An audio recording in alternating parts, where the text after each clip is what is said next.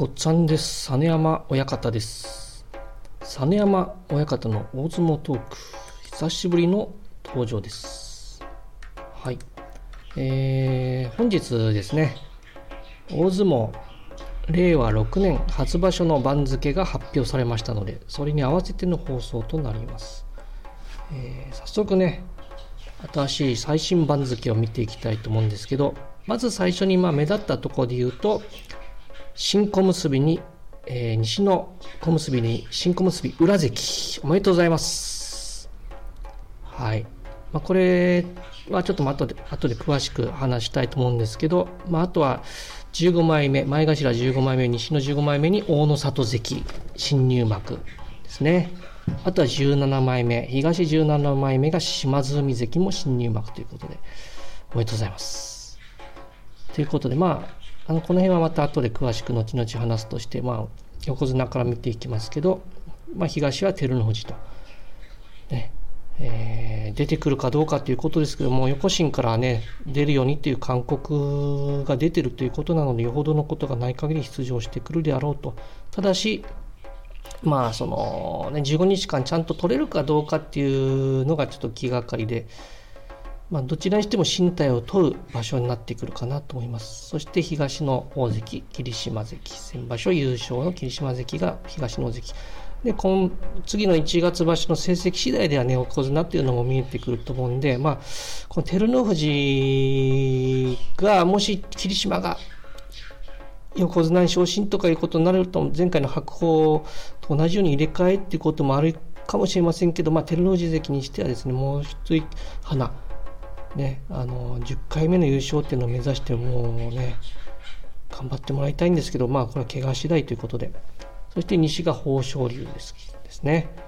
豊昇龍関もあの先場所立ち合いとかいろいろありましたけどね今場所きちっとね気持ちいい立ち合い期待したいです。そして、えー、同じく西の大関貴景勝関と。貴景勝関ね今場所もう一回仕切り直しというかねどうなるか、ねまあ、見てみたいと思いますしそして関脇が、えー、東琴ノ若西大栄翔ということでもうこの2人がね実質この次の大関候補ですね。若元春関ちょっとね平幕落ちちゃったのでもう実質この2人にしばらくはなっていくのかなと思いますけど。その下が高安関小結復活三役活久しぶりですね。そして先ほど言った裏、裏関ですけども、まあ、この、高安関に関しては、あのー、まあ、もともと大関ですし、力が、普段の力が出せれば、小結には残れると思いますし、まあ、その上っていうのもあると思いますよ。で、裏関に関してはですね、その先場所前頭筆頭でやはり前半戦やっぱ大関や関脇三役陣とはずっと連日当たることで負けが先行してましたけど 後半ねやっぱ持ち直してここで勝ち越しということで小結になりまして、まあ、今場初場所も同じようなやっぱ小結っていうのはまずそういう横綱大関とばっかり最初に当たっていくという番付ですのでそこがそのそこをどうね乗り越えれるかというところにかかってくると思うんです。ですので前半1000場所以上の勝ち星で前半戦中盤まで、まあ、中日でできれば3勝、まあ、悪くても3勝4敗ぐらいまでいけば小結に残れるのかなと思いますけどどうなんでしょうね。その小結と関脇の違いっていうのはまずここですよね。まず小結っていうのは三役最初のね一番下の番付ですけどまず小結でまず壁ができてましてここであのたくさん負けやっぱ上の壁に当たって落ちていく力士が多いので小結一場所しか経験してない関取さんとっても多くてそこを乗り越えたのが関脇ですので関脇っていうのの人たちはその壁を乗り越えたことがある人ということで、まあ、その小結と関脇の違いは大きくそこですね。裏関ね本当にもう怪我する前以上、怪我する前のよりも上の番付まで、12段から落ちて上がりまして、そして小結ですから、これ、本当は昭和以降では初めてということで、まあここでね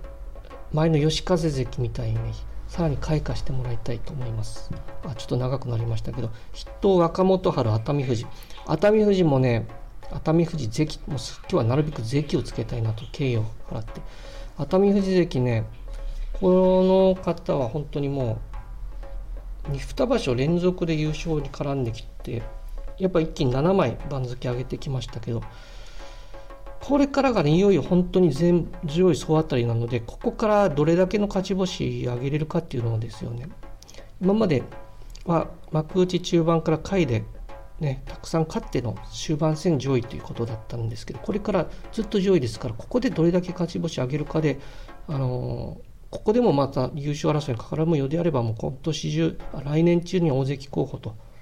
早々に大関候補に上がっていけると思います。ね、どんな感じか期待したいです。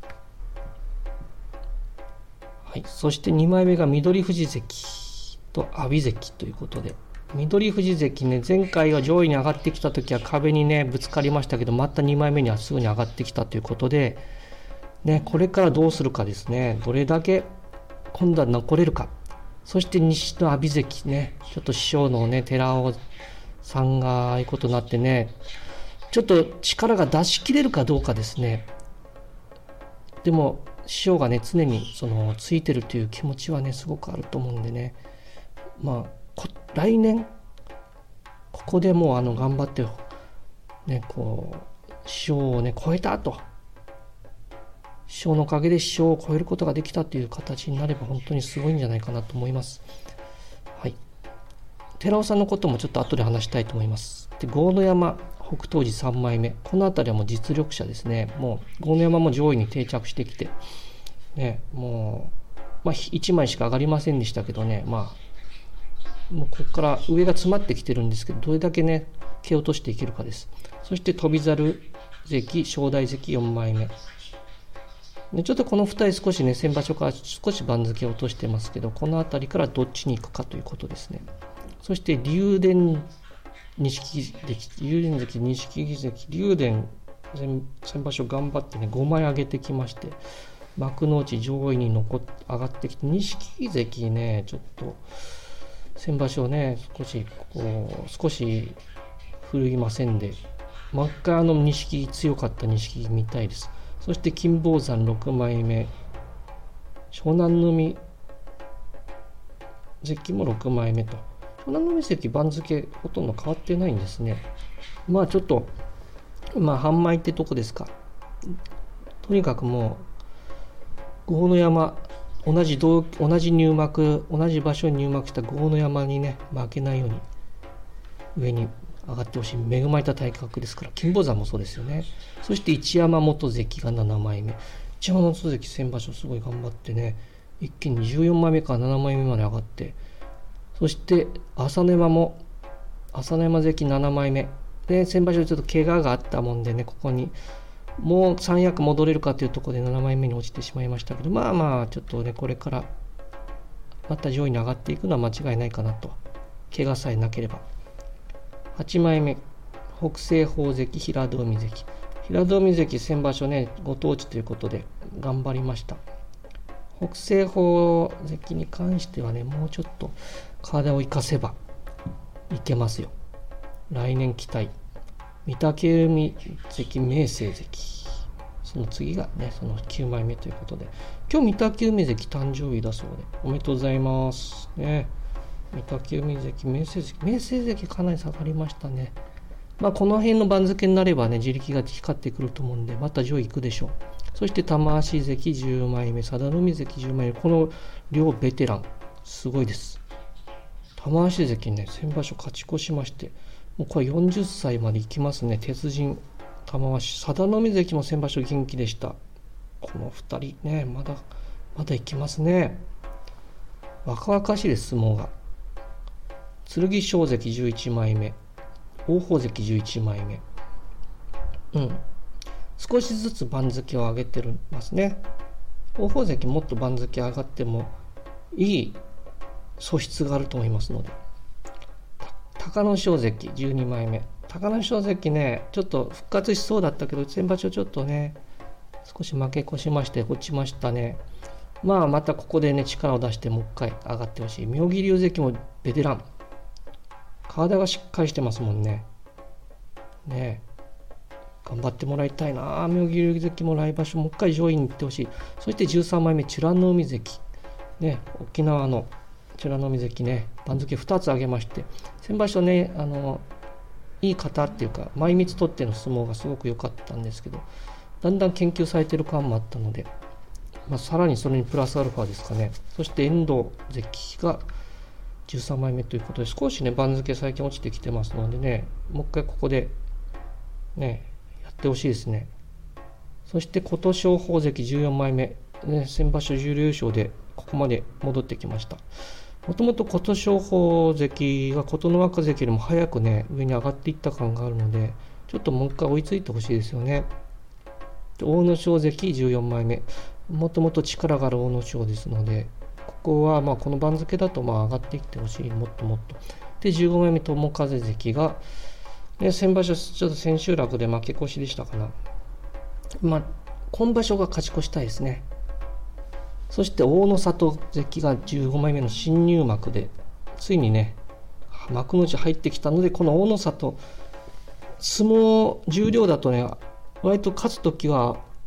まあ、かなり実力差があるような感じの勝ち方をしてたので、まあ、負ける日もありましたけど、この幕の内で、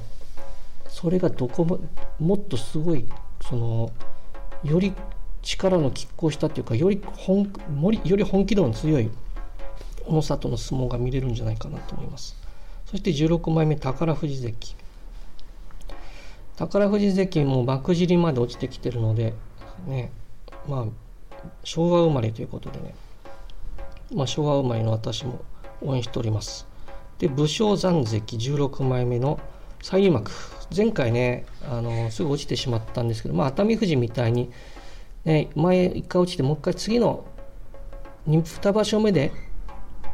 がん一気に上がっていくっていう歴史多い、過去も遡るとそういう歴史多いので、ここで残ってもらいたい。そして種子島の島津海が17枚目、新入幕おめでとうございます。ね、この方も結構ね、力強いっていうか、体はね、大きくないんですけど、力強い相撲を取られるのでね、この幕内でその相撲、どこまで通用するか見てみたい。そして、碧山、最後、17枚目、碧山ということで、青山関ね、一場所で重量から戻ってきましたけどね、これ17枚目ですので、もう勝ち越すしかないです、残るためには。まだ頑張ってもらいたいね、青山関ね。ということで、重量、あ、じゃ幕内でしたけど、重量ちょっとちらっと見てみますか。あとは大奄美が関筆頭。ね、大奄美関、幕内重量行ったり来たりしてますけど、大奄美関が結構熱狂的な、ね、ファンの方がいつも、あの、席にね、おばちゃんがいらっしゃるのでね、あのおばちゃんがいつも喜ぶ姿ね、アベマで見てるんですけど、ね、大奄美関幕の内ってあの方すごい喜びますよ。他にも奄美の方も喜びますからね。ぜひぜひ頑張ってもらいたいな。そして水戸龍も筆頭、錦富士、東白龍、狼が北の若、玉正穂、琴恵光。あ、琴恵光ここまで落ちて久しぶりの重量ですね。千代翔馬、大翔馬、時颯、白熊。そうそう、白熊関ね。高橋関から白熊関になりました。この件もまたちょっと後で追加で話します。輝関、獅子関、島の海関、紫蓮、朝交流関、大正宝関、武富士、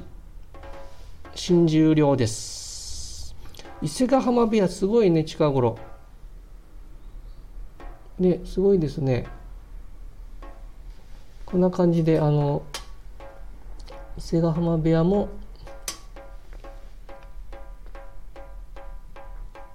結構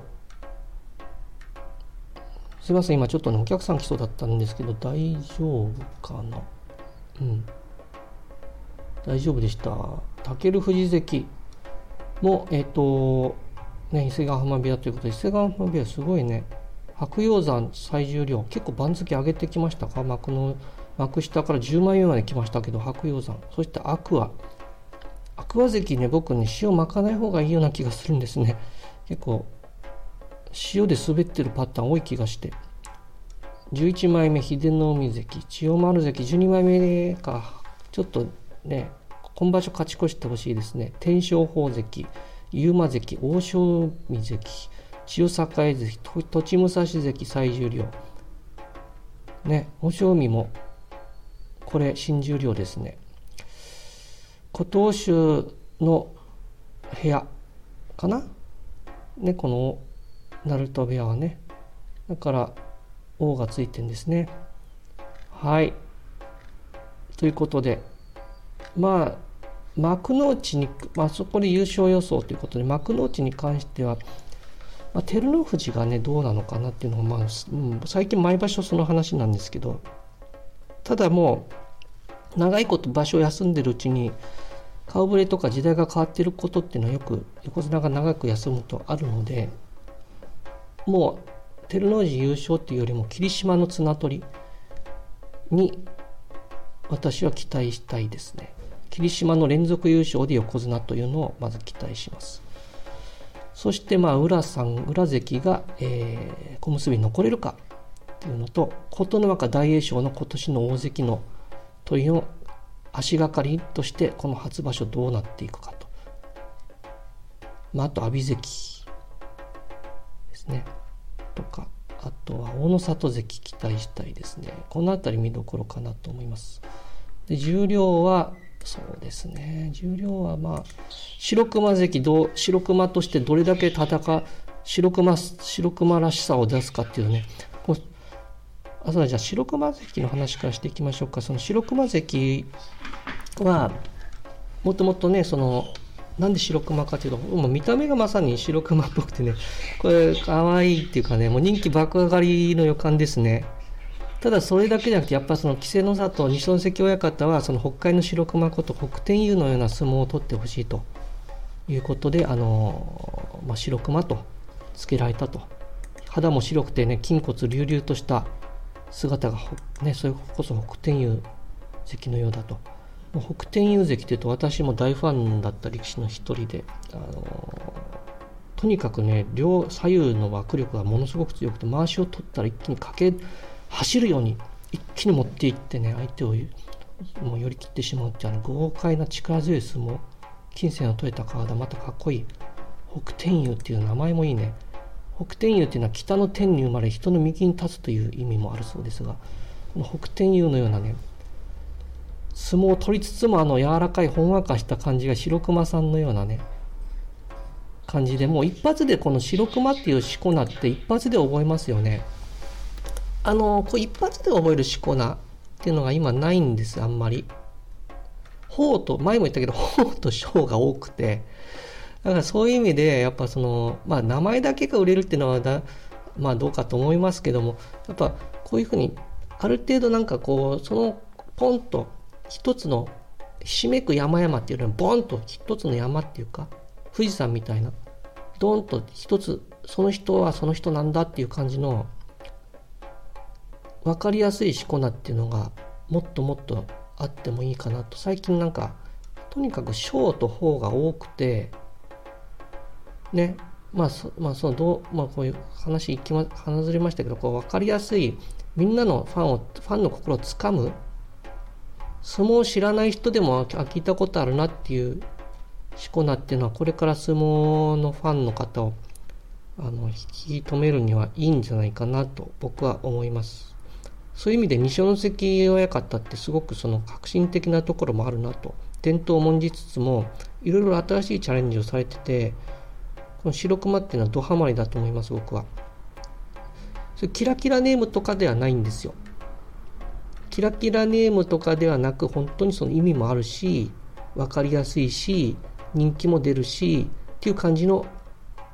あのしこ名だと思いますので。あとはね白熊関がさらに力つけて幕の内に行けば、ね、いいと思います。はい。ということで、白熊関についてと、あと何話そうとしたんだっけ？あ、そうだ、あの、寺尾さん、寺尾さんですね。ね、寺尾、錣山親方、寺尾さんがね、あの、亡くなられたっていうことで、本当に、あの、びっくりしましたけども、で最近ちょっとねあの九州場所とか2年連続休場されたりとかあの、まあ、心臓の方が良くないっていうのは聞いてたんですけどまさかまあこの60歳で亡くなられるっていうことで本当にショックでしたね。もうその寺尾関の相撲っていうのは本当にあのまあ三八組花の三八組と言われたあの星星関まあ北東海関か。北東海関北尾関二黒関小錦関とかあとまあ寺尾関。三八組っていうのは本当にもうすごい輝かしい世代ですけどそのやっぱそのさっき言った小錦から上のその小錦北東海二黒っていうのはやっぱ横綱大関でやっぱすごかったんですけど寺尾関ねやっぱその中でひときわ体が小さくてまあ最初はやっぱなかなか幕の内のでも下の方で相撲を取ってた体が大きくなってからその三役関脇とかまで上がってきましたけども最初はもっと線が細くてやっぱみんなの中では三八組の中ではの幕内に入った中ではねやっぱ成績が一番ね伸びてなかったんですけどただねあの寺尾関の相撲っていうのはこのいい意味で全部同じです。もういい意味で全部面白い。勝っても負けても。とにかく一生懸命で淡白な相撲がなかったですよね。もうものすごい速い突っ張りで動きも早回しのように速くて相手もその普段ゆったりした相撲を取る力士もそこでは寺尾関と対戦する時は早回しみたいになってしまうんですよ。そしてもう右左に動いてねあのそして最後は寺尾関が勝つかもしくは自分がひっくり返ったら落ちたりするかということでとにかくお客さんにとってはもうお客さんをつかむ相撲っていうのがとても多くてとにかく一生懸命無気力な相撲が一切なくてそこが寺尾関がすごくもう平幕であっても人気があったゆえんですだと思います僕は。もちろんルックスなどもありますけども相撲がやっぱりすごかったです。その今と違って以前は本当に横綱大関が花形ということで懸賞金平幕の取り組みの場合懸賞金がゼロってことも多かったです。今でこそいっぱい出ますけど本当にその中でも平幕の中をパッと照らすスポットライトを当てる存在が寺尾関だったと思います。そしてやはりそのみんながあのよくおっしゃってるのがやっぱその寺尾関の中での相撲の中で印象が強かったのは千代の富士に釣り落としで敗れた相撲と高花だと最初に取った相撲っていうのをおっしゃいますけど僕もまさにそれでどっちも本当にもう生で見てて本当に鮮烈に覚えててこの2つです本当に。寺尾関が負ける時はいつも派手だったんですけどこの千代の富士に釣り落としされた時っていうのは千代の富士わざと狙ってたのかどうなのか分かんないですけどテレビが映る方向に釣り落としましたテレビで一番目立つところに釣り落としましたからあれは向こうが向こう正面に落としても分かんないんですけど寺尾が一番こっちテレビの正面側に叩き落とされてしばらく動けなかったっていうのはもう本当に千代の富士の凄まじさっていうのを鮮烈に感じましたし、まあ、寺尾がその前の場所でねやっぱり外掛けで勝ってカチンとこす、ね、したんでしょうけどもね、まあ、寺尾もすごかったです。そしてその高花田とが最初に上がってきた時の相撲っていうのはとにかく寺尾があんなに悔しがった寺尾僕初めて見てそれが驚きましてまあすごいいい相撲を取りつつ最後敗れたんですがあの時の悔しがり方っていうのが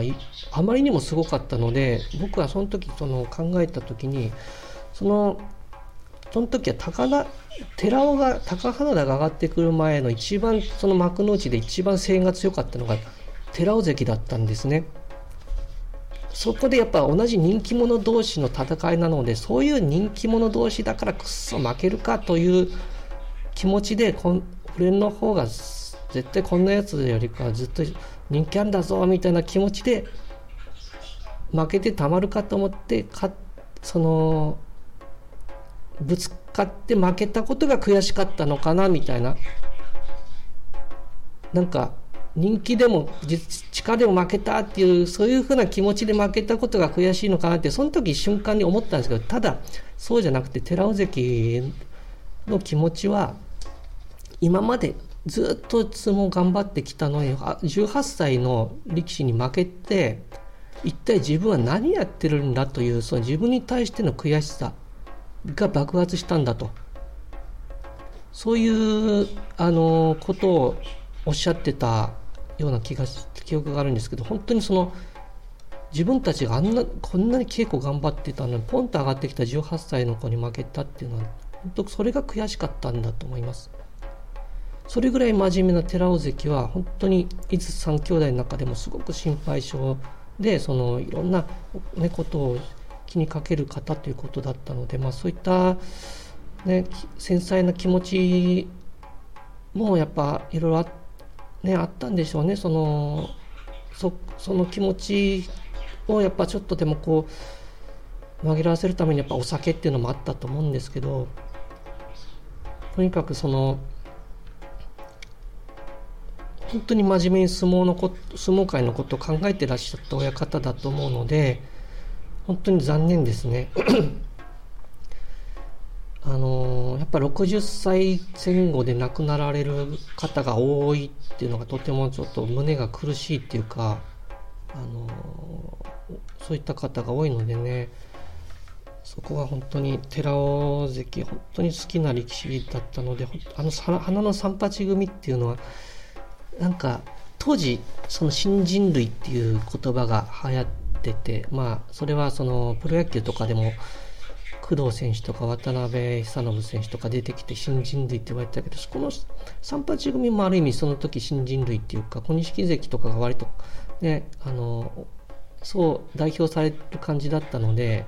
結構面白いことやったりとかしてでその寺尾関もルックスがああいう感じだったので、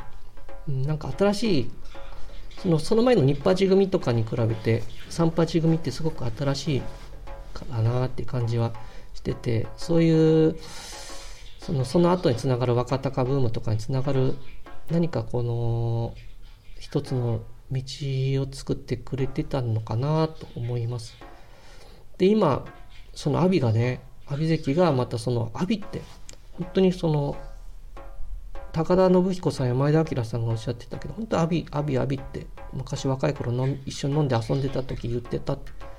だか前田さん最近相撲見てなかったみたいですけどなんか YouTube 見てたら本当に阿炎っていう力士いるんですねとか言ってたので本当にそれそのまさに阿炎っていうのは寺尾さんなんですね。だからそれこそその寺尾関の生き写しであるっていうことなんでしょう阿炎は。それだけあの寺尾関さんはもう阿炎関のことを大事にしてたんだと思いますし可愛がってたんでしょうね。だからこの阿炎関本当にまた寺尾さんのことを胸にねいつも寺尾関いるよっていう気持ちだ。もうファンもそう思ってると思います。もうますます応援したいですね。もう一回優勝して大関目指してほしいですね。そう思います。はい。まあそういう話になりまして長くなりましたけどねこの初場所いよいよねもうなんか大関取り綱取りというのも楽しみになってきましたね。まあ、来年何らかの形で誰かがねまた大関か横綱になると思うんでまた今全然そういう風になってない人がスッと上がってくる可能性だって十分ありますよね。だからそれを楽しみにしていきたいなと思います。以上、実山親方でした。また。